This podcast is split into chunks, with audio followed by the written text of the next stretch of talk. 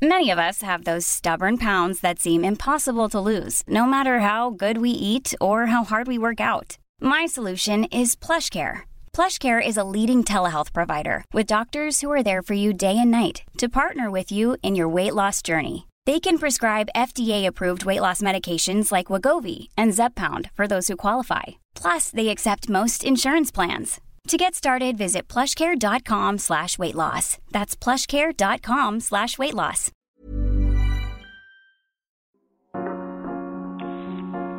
Remotas es un medio independiente que se graba a distancia con mucho cariño y esfuerzo. Hemos hecho investigación y conseguido invitadas maravillosas, escrito guiones hasta altas horas de la noche e improvisado cabinas de grabación desde nuestros cuartos, salas, baños e incluso coches para crear los contenidos que les traemos cada 15 días. Somos un equipo de cuatro personas que ha ido creciendo de manera orgánica gracias en parte a todo el apoyo que hemos recibido de nuestras y nuestros escuchas. Como todo proyecto, necesitamos ayuda para continuar haciendo este trabajo que tanto nos gusta, por lo que lanzamos una campaña de recaudación de fondos para la investigación, producción y realización de esta y la próxima temporada. Si quieren hacer un donativo al proyecto, pueden hacerlo a través de nuestra campaña en GoFundMe, que está en nuestras redes. Todo aporte suma y es por demás agradecido. Si nos quieren apoyar pero ahora no cuentan con los fondos para hacerlo, pueden ayudarnos compartiendo la campaña en sus redes sociales.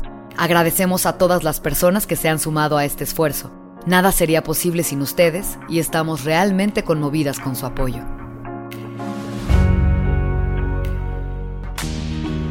En Remotas, contamos las experiencias que han marcado la manera de entendernos como mujeres.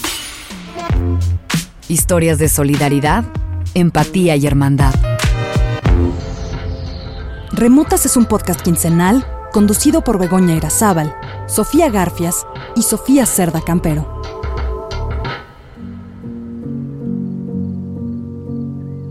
En ese momento me quedé viendo aquello que parecía ser lo único que existía. Abajo de mí la tierra, el pasto seco, las hormigas haciendo casa, las abejas volando en círculos por encima de las flores salvajes, sus pieles aterciopeladas, su zumbido constante y profundo. No había nadie cerca de mí, nadie más que yo misma y mis pensamientos, y mi cuerpo sentado, mi cuerpo herido, mi cuerpo frágil. Escuché el viento chocar contra las hojas de los árboles de otoño, hojas doradas y rojas que están por quedarse sin vida y se extinguen de manera espectacular. Sentí tristeza, no tanto por la vida ajena, sino por la propia, por este año tan complicado y angustiante, por sentir mi cuerpo tan presente y tan ajeno al mismo tiempo. En ese instante aparecieron Andrea y Ainara. Se sentaron junto a mí y me abrazaron, mientras yo soltaba cada angustia, cada tristeza, cada desafío, todo aquello que no es apalabrable y que es tanto que ni yo misma entiendo. Llorar es vaciarse de conciencia. Me quité la ropa y me metí al lago, un lago que en un inicio parecía ser verde y pantanoso, con esa agua densa y pesada de tierra. Esta vez, sin embargo, el agua era cristalina. Los peces plateados nadaban bajo mis pies. Las algas se mecían de un lado a otro. Salió al sol y sentí la vida, la vida presente y desbordada en cada espacio. Y yo, una raíz minúscula, podía ver todo lo que antes no había querido ver. El mundo sonaba así.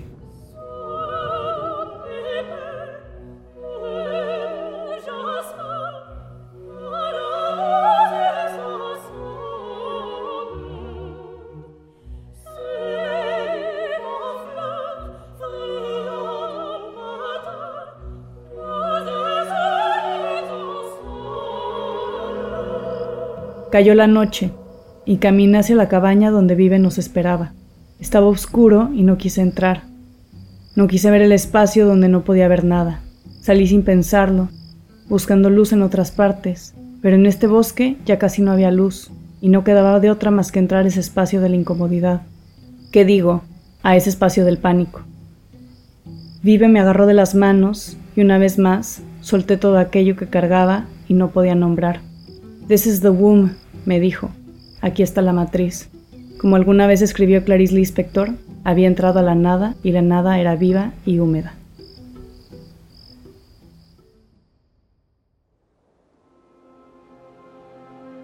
Bienvenidas y bienvenidos a Remotas. Yo soy Sofía Garfias y este es un episodio dedicado a la sombra, a la oscuridad, a esa parte que se encuentra dentro de toda persona y que no siempre reconocemos que está ahí. ¿Qué pasaría si tuviéramos una capacidad de verlo y recordarlo todo? ¿De saber de dónde vienen nuestros pensamientos y de poder retenerlos todos? ¿De estar conscientes de noche, conscientes de día y conscientes de nuestro inconsciente?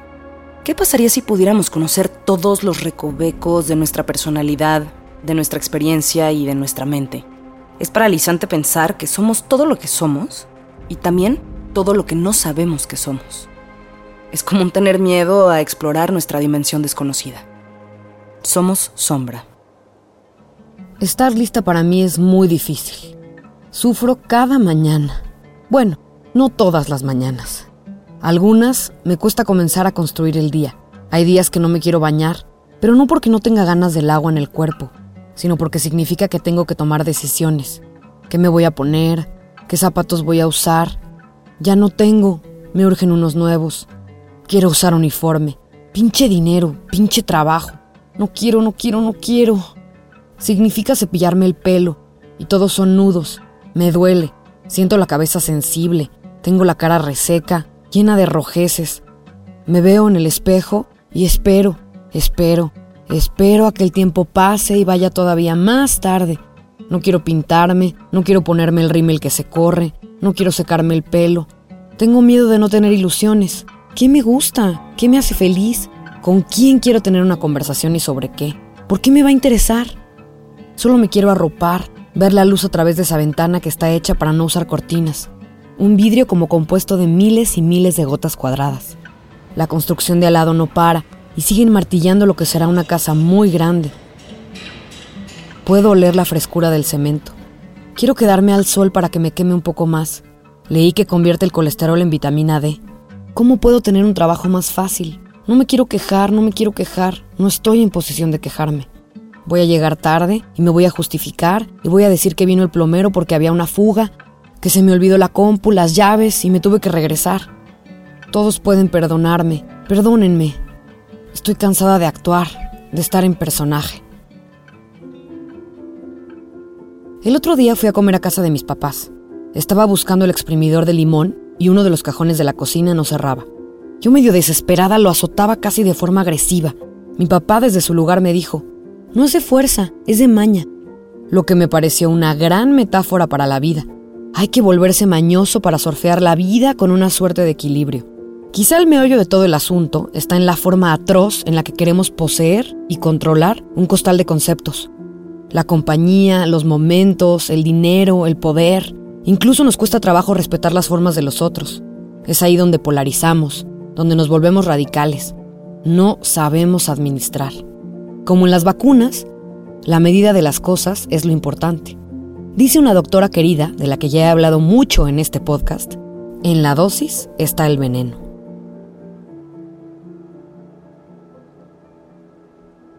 Y de pronto, surge algo que siempre estuvo ahí, que se manifestó en los sueños o que tomó algunas formas extrañas en nuestro ser y hacer, la sombra. Ese personaje del que habla Begoña es una construcción que responde a nuestro ser social, al deber ser. El personaje, o la máscara, produce una sombra que se hace cada vez más densa y oscura. El responsable de este término, la sombra, fue el psicoanalista muy problemático Carl Jung, desde algunas perspectivas, la figura de la sombra es ligeramente equivalente a lo que Sigmund Freud llamó el inconsciente.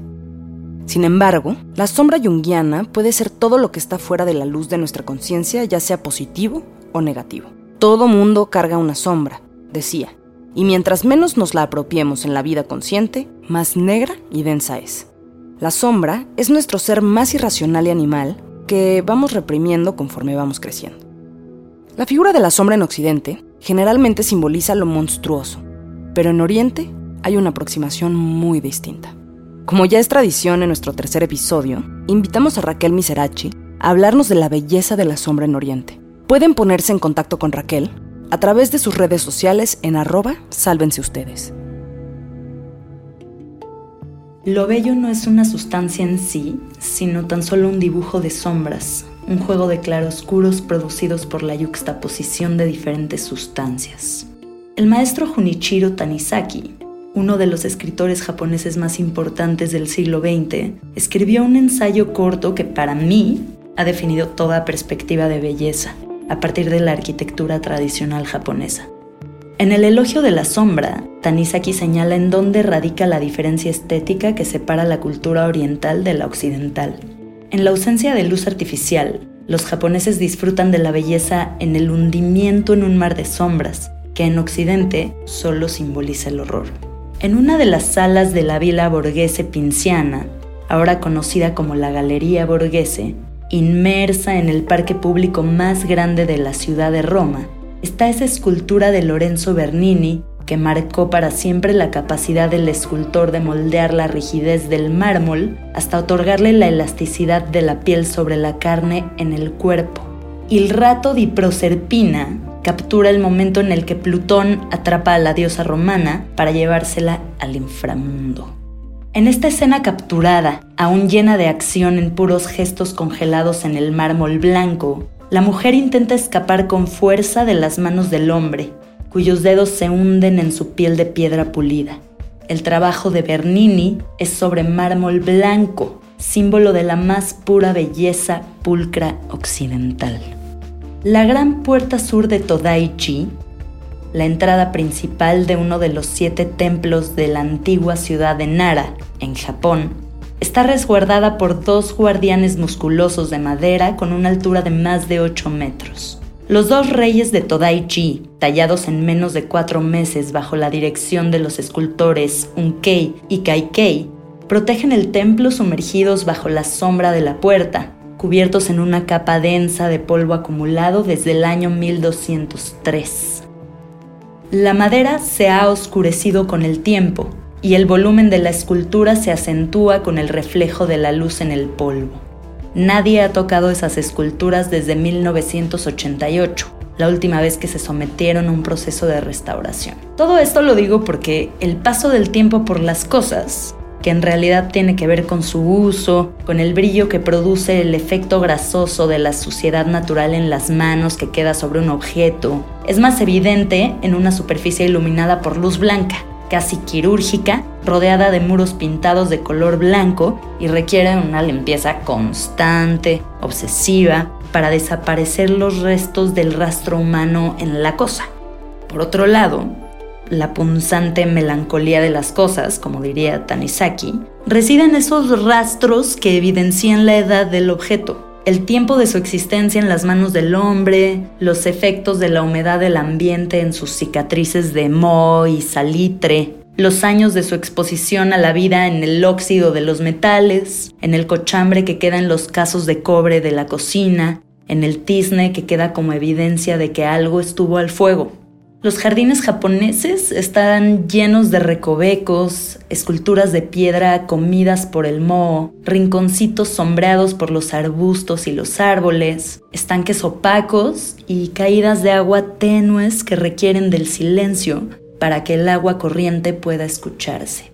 Son espacios pensados para recorrerse en contemplación y meditación, siempre rodeando templos y monasterios, hundidos en las sombras apenas iluminados con tímidos resplandores en los reflejos sutiles de la chapa de oro en sus budas, en la laca negra de los cuencos de sopa o en la luz de las velas. En cambio, los jardines occidentales, herencia de los jardines franceses, son laberintos de arbustos rapados y recortados de formas perfectamente geométricas, cuadraturas perfectas de pasto recortado a 3 centímetros de la tierra y filas perfectas de la misma especie de árbol que forman una periferia. Sus fuentes son grandes y escandalosas. Son espacios para resguardar la casa.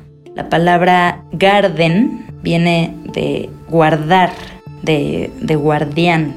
Sus fuentes son grandes y escandalosas. Son espacios para resguardar la casa, llena de ventanales, siempre expuesta a la luz exterior y cuando anochece se inunda de luz artificial para que no quede ningún rincón sin iluminación. Es cierto que en ambas culturas existe, aunque de manera muy distinta, la apreciación de la luz y la sombra. Su simbolismo en la cotidianidad es lo que cambia. En Occidente, la oscuridad es símbolo de la maldad. En Oriente, hay un mundo de sensualidad en la penumbra.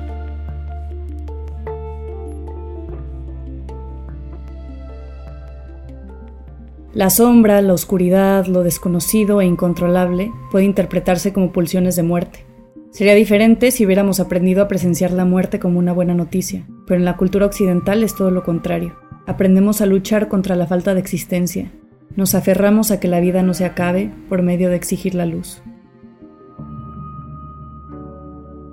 Cuando aprendí fotografía de estudio, me enseñaron a eliminar las sombras del sujeto, porque se consideraba que si las sombras de la persona se repetían en algún lugar de la imagen, era un error.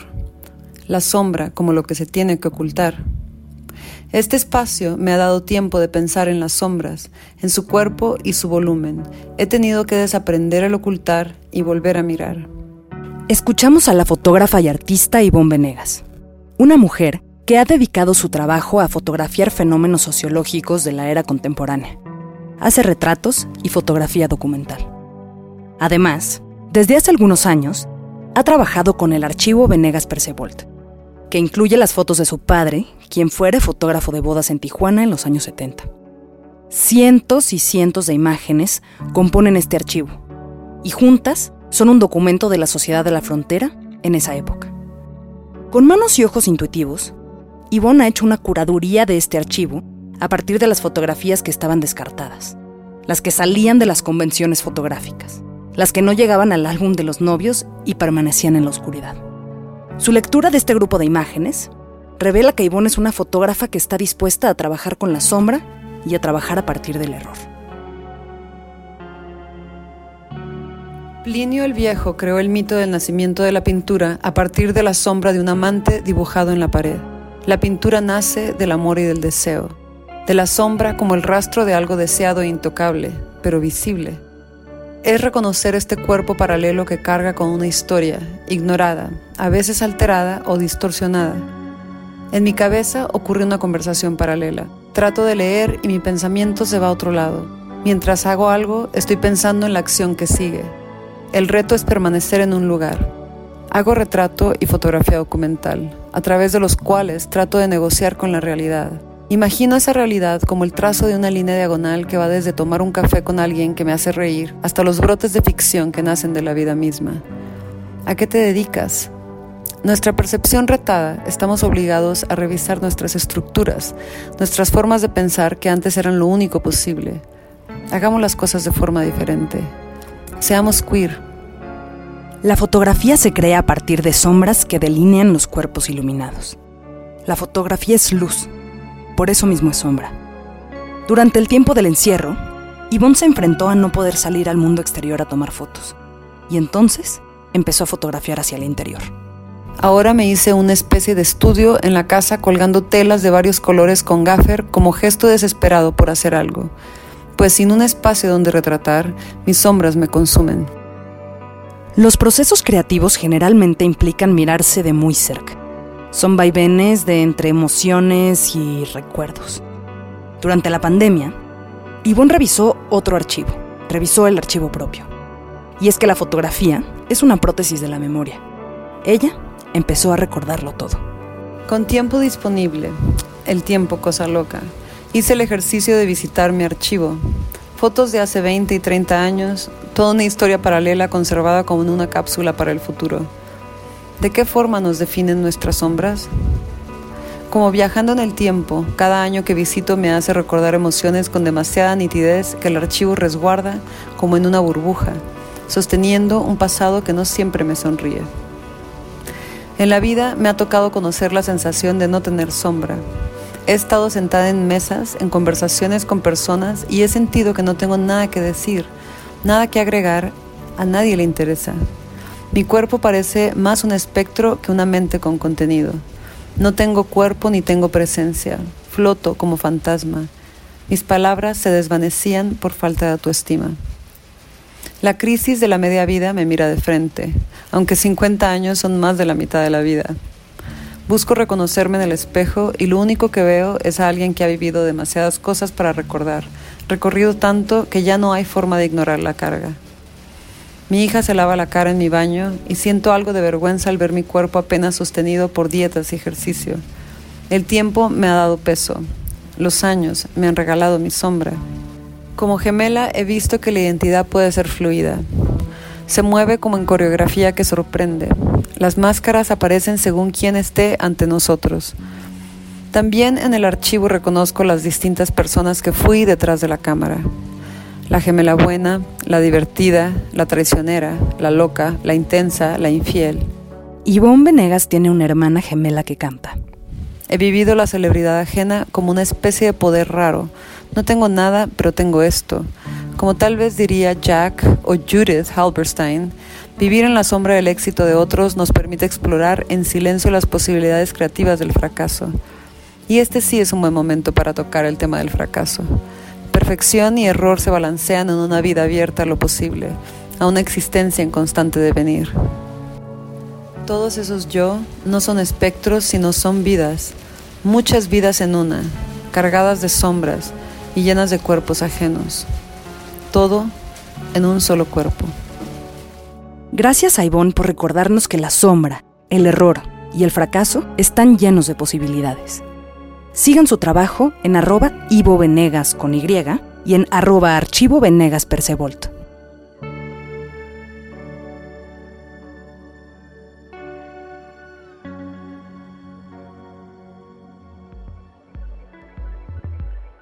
Llegué a los videos de la youtuber Natalie Wynn, conocida como ContraPoints, gracias a las insistencias de mis amigas. He de confesar que como alguien que no sabe casi nada de filosofía y que jamás ha leído un libro de teoría, pensar que vería un video de casi dos horas en las que una ex filósofa, comentarista política, transfeminista y pianista virtuosa me explicaba a manera de ensayo los puntos de vista contrastantes, ContraPoints, sobre distintos temas como belleza, opulencia, la cultura de la cancelación, etc., me era bastante intimidante. Sin embargo, un video llevó a otro y de pronto estaba sumergida en un mundo que un extractos de ensayos académicos, con filosofía, con las Kardashian, con J.K. Rowling, con la antigua Grecia, con Bob Esponja, con los chismes más candentes del tabloide. Natalie Wynn me ganó. Y esto no solo porque su contenido es brillante, sino porque con cada argumento, los cuales tienden a ser bastante provocadores, yo confrontaba mis propios prejuicios, mis limitaciones, mis pensamientos más cancelables e incluso destructivos. Todo esto desde un lugar de compasión, de entenderme con todas mis contradicciones. En Envy, el video que salió en agosto de este año, Natalie contempla la envidia desde diferentes aristas a través del tiempo y en distintos espacios. Habla, por ejemplo, del ostraquismo, ostracismo, un procedimiento de la antigua Grecia en el cual por medio de voto popular los ciudadanos que se consideraban malos para la soberanía eran condenados a salir de Atenas por 10 años sin poder refutar. Pero claro, esto casi siempre era aplicado a ciudadanos que de pronto eran muy exitosos, muy arrogantes o incluso canzones. Pone el ejemplo de alguien que quería deshacerse de Arístides el justo porque estaba cansado de que se refirieran a él como el justo. Y es que ahora esto se podría interpretar como algo cómico, irreal, leyendas de un mundo antiguo sin sentido. Pero nada ha cambiado realmente. La envidia, un sentimiento universal y como bien destaca Natalie, el único pecado capital que no produce ningún placer, es el motor para un sinfín de acciones que parten de un lugar que podemos interpretar como sombra. Desde estrategias políticas que se ven evidenciadas en series como House of Cards o Succession, hasta redes sociales, fieles promotoras de la envidia y lo inaccesible, herramientas para que nos sintamos constantemente inconformes. Lo que es interesante es que muchas veces aquello que envidiamos ya está en nosotras mismas. Solo lo tenemos en un lugar reprimido del psique porque hemos aprendido a no ser presumidas, o no tomar mucho espacio, o no ser ambiciosas, o cualquier otro adjetivo que pueda atentar contra el deber ser. Para ejemplificar esto, ContraPoint recurre a la figura del doppelganger, aquel personaje que se refiere al doble fantasmagórico, al gemelo malvado que lo consigue todo a través de la mentira y la manipulación, al mal tratando de vencer sobre el bien. Lo hace a través del personaje de Nina Sayers, interpretada por Natalie Portman en la película de Darren Aronofsky Black Swan. Nina es una bailarina perfeccionista, determinada, sobreprotegida por su madre e incluso infantilizada, quien consigue el papel principal en El lago de los cisnes y entra en una espiral mental esquizofrénico al todo el tiempo sentir que es envidiada y envidiar a las demás. Vamos a escuchar un poco de lo que dice Natalie Wynn al respecto. Reasonable fear of envy becomes paranoia as Nina begins hallucinating Black Swan doppelgangers and is seduced by bisexual demon Mila Kunis, who's trying to steal her role. You gotta watch out for those bisexual demons. They'll getcha. Did you have some sort of Leslie wet dream about me? Stop. You could argue that Nina is actually suffering a kind of self envy, where she envies the disinhibited, sexually liberated, corrupted part of herself that's capable of adult eroticism and also of dancing the Black Swan. So she imagines that part of herself as an envious rival who's trying to replace her. It's like her mind is split between two impulses. There's her dominant white swan impulse, which we could call the Squidward personality perfectionistic and orderly, but reserved, priggish, stiff. And then there's her repressed black swan impulse, which we could call the SpongeBob personality intuitive, chaotic, La dualidad, la fuerza represiva y perfeccionista contra la desenfrenada y la caótica. Y sí, en la siguiente parte habla de Calamardo y Bob Esponja, pero no entraremos en esos detalles. Lo que me llama la atención es lo identificable que es ver estas personalidades en oposición, a pesar de que en la cultura occidental no se habla mucho de ellas. Y que tire la primera piedra la que diabólica de vez en cuando, y si no lo es, que se repiense las cosas, porque esa parte destructiva, caótica y desenfrenada es tan importante como la disciplinada y la racional.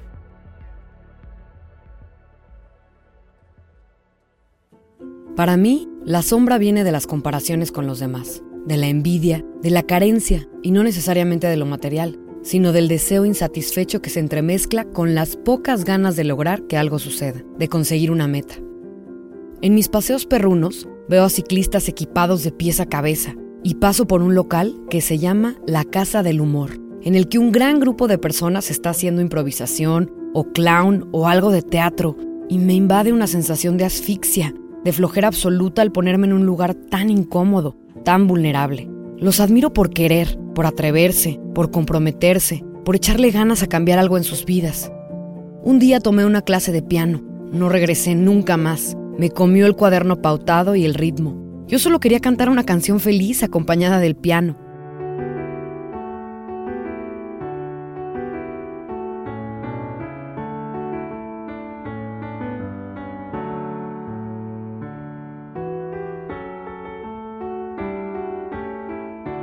No quiero aprender nada nuevo.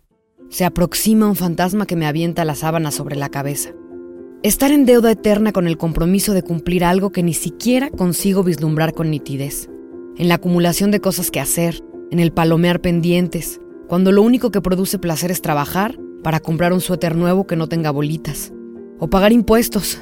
Las redes sociales lo hacen todo más difícil. De pronto me encuentro dentro de una espiral interminable de Instagram que me estrangula que solo evidencia lo importante que es estar presente, además llena de luz. Me enseñaron a ser fácil, a que la gente que cae bien no se queja, y si lo hace, lo hace con gracia, a ser una yes person, dispuesta, disponible, atenta, que no se luce, no hace drama. Si le sirven hígado encebollado, se come el hígado aunque no le guste. No vayan a decir, ay, qué complicada tu amiga, no le gusta nada. Al contrario, es la que es simpática, pero tampoco muy ruidosa.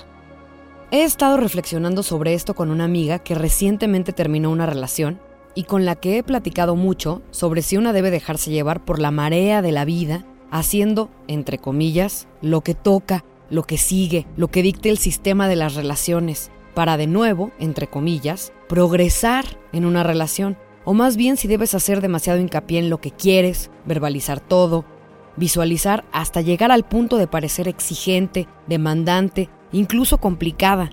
Pero ¿para quién? El agobio viene cuando te preguntas si exageraste, si explotaste antes de tiempo, si le diste tantas vueltas que modificaste una situación de forma negativa o rara y ahora solo dudas y dudas, si tenías que quedarte callada y cooperar, estar sedita. Me cuenta que hay preguntas que la torturan en las noches. ¿Habrá sido demasiado? ¿Tuve que ceder más? ¿Soy egoísta por decir lo que quiero? ¿Por buscar la vida en pareja que me imagino? ¿Acaso soy histérica? El origen de la palabra histeria viene del griego histera, útero. Decían que era una enfermedad que aquejaba a las mujeres en el siglo XIX. Bueno, en realidad en todos los siglos. En la antigüedad, la concepción del útero como animal que se desplaza hacia relacionar síntomas como asfixia, dolores viscerales, tics, espasmos y cambios de humor con la enfermedad histérica. Freud, en sus estudios sobre la histeria, designa un cuadro en el que los síntomas son la respuesta a un conflicto inconsciente de la persona. Esta sintomatología incluye anestesias sensoriales, contracturas, parálisis, tics, vómitos, anorexia, perturbaciones de la visión, alucinaciones, convulsiones. todos se engloban dentro de su teoría traumática de la histeria. Alguna vez leí un ensayo en el que Gabriela Wiener dice que tal como Jorge Luis Borges lo describió en el Ale, al entrar a la nada lo vio todo. Eso me hizo pensar en estos extractos del cuento. Vi el populoso mar, vi el alba y la tarde, vi las muchedumbres de América, vi una plateada telaraña en el centro de una negra pirámide, vi un laberinto rojo, era Londres, vi interminables ojos inmediatos, escrutándose en mí como en un espejo, vi todos los espejos del planeta y ninguno me reflejó. Vi en un traspatio de la calle Soler las mismas baldosas que hace 30 años. Vi el zaguán en una casa de fraiventos. Vi racimos, nieve, tabaco, vetas de metal, vapor de agua. Vi convexos desiertos ecuatoriales y cada uno de sus granos de arena. Vi la circulación de mi oscura sangre. Vi el granaje del amor y la modificación de la muerte. Vi el Aleph desde todos los puntos. Vi en el Aleph la tierra, y en la tierra otra vez el Aleph, y en el Aleph la tierra. Vi mi cara y mis vísceras, vi tu cara y sentí vértigo, y lloré, porque mis ojos habían visto ese objeto secreto y conjetural, cuyo nombre usurpan los hombres, pero que ningún hombre ha mirado, el inconcebible universo. En ese viaje, yo, Sofía, no sé si lo vi todo, pero sé que vi lo que no había visto y lo que sí tenía que ver. Vi mi sombra.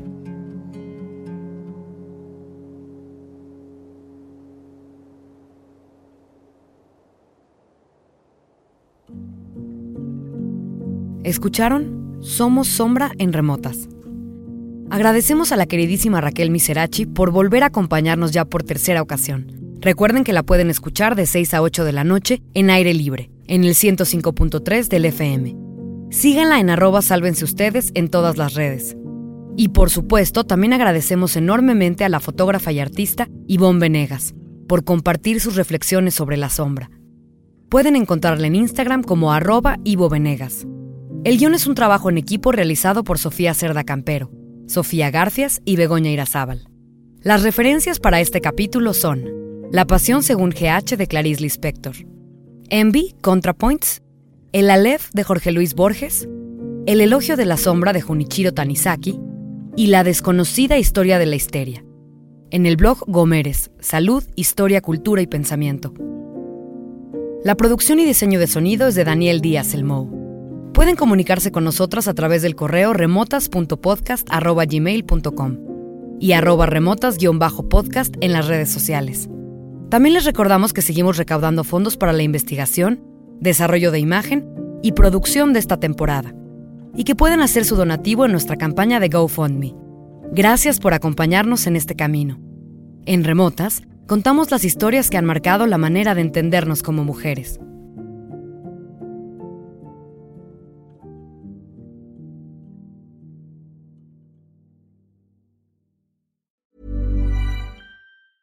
A lot can happen in three years, like a chatbot may be your new best friend. But what won't change? Needing health insurance. United Healthcare Tri Term Medical Plans, underwritten by Golden Rule Insurance Company, offer flexible, budget friendly coverage that lasts nearly three years in some states. Learn more at uh1.com. Hey, folks, I'm Mark Marin from the WTF Podcast, and this episode is brought to you by Kleenex Ultra Soft Tissues your ally to help tackle your allergy symptoms this season. I love the change of seasons, but nobody loves pollen and all those other things floating in the air that make you sneeze during this nice weather. Kleenex Ultra Soft tissues are hypoallergenic and allergist approved. So fight back against watery eyes and runny noses without worrying about irritating your skin. For this allergy season, grab Kleenex and face allergies head on.